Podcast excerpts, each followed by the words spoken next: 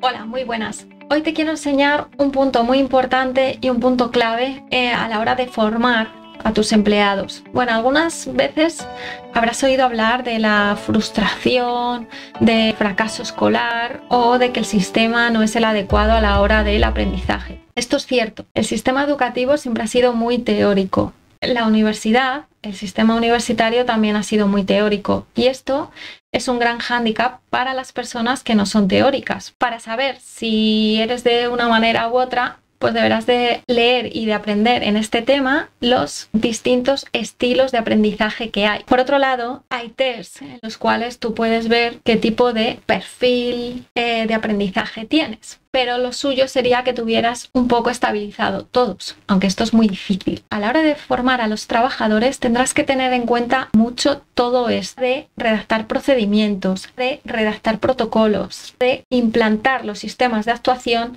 tendrás que ver que no pueden ser teóricos porque un reflexivo o un pragmático no va a entender nada. Por eso estás aquí y por eso yo te voy a enseñar realmente el cómo aprenden, cómo puedes aprender tú y el error más común de todo formador. El error más común es enseñar cómo aprendemos y esto no siempre funciona. Hay cuatro tipos de aprendizaje más o menos estándares en los cuales están los activos, los pragmáticos, los reflexivos y los teóricos. Vamos a empezar por los activos. Los activos son personas que se implican plenamente y sin prejuicios en nuevas experiencias, se lanzan a todo, se animan a todo y no son nada escépticos. Son gente de mente muy abierta, les encanta estar activos y entonces en cuanto ya están haciendo una actividad, están pensando ya en la siguiente.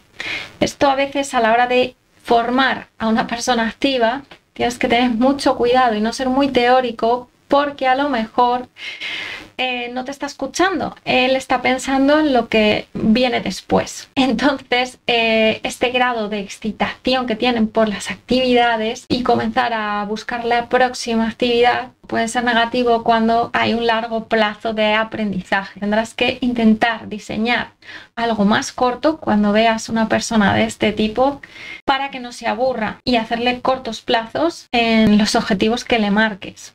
Lo bueno es que si las tienes en grupo te van a aceptar mucho mejor al conjunto del grupo porque se involucra mucho en las actividades de grupo, son muy participativos, hablan mucho y te van a aportar muchos beneficios grupales. Los teóricos ya sabemos que se adaptan o integran todas las observaciones que tienen, hacen teorías que tienen que ser muy lógicas, normalmente tienden a ser perfeccionistas, toman muchísimos apuntes, todo lo tienen que tener bajo control y a veces paran un poquito al equipo porque necesitan mucha, mucha, mucha información. Pero todo en el sentido lógico, no, no se plantean otro tipo de propuestas porque realmente no deberían de ser muy creativos, aunque sí que los hay teóricos creativos, pero normalmente se ciñen mucho a las normas, sentido lógico, muy escrito, muy fundamentado y ellos funcionan bastante bien así. Los reflexivos, en cambio, son personas a las que le gusta considerar mucho las experiencias y van a rebatir las cosas y les gusta ver desde diferentes puntos de vista una sola cosa, porque a veces no la entienden. Es decir, si tú diseñas un objetivo y ves que este trabajador no lo entiende, tendrás que plantearle este mismo objetivo desde diferentes puntos de vista. Cuando van a hacer una acción, necesitan ver todo el tipo de acciones en las cuales se pueden llegar a someter, ver diferentes puntos de vista para entender realmente el procedimiento del cual se está hablando. Son muy esquemáticos. Es bueno que le hagas un esquema, pero no confundáis el esquemático con la brevedad. Necesitan esquemas para ver muchos tipos, puntos de vista y para ellos situarse muy bien dentro de la cuestión en concreto que se va a tratar y te van a preguntar si pasa esto o si pasará lo otro o qué pasaría así y deberás de darles todas estas respuestas.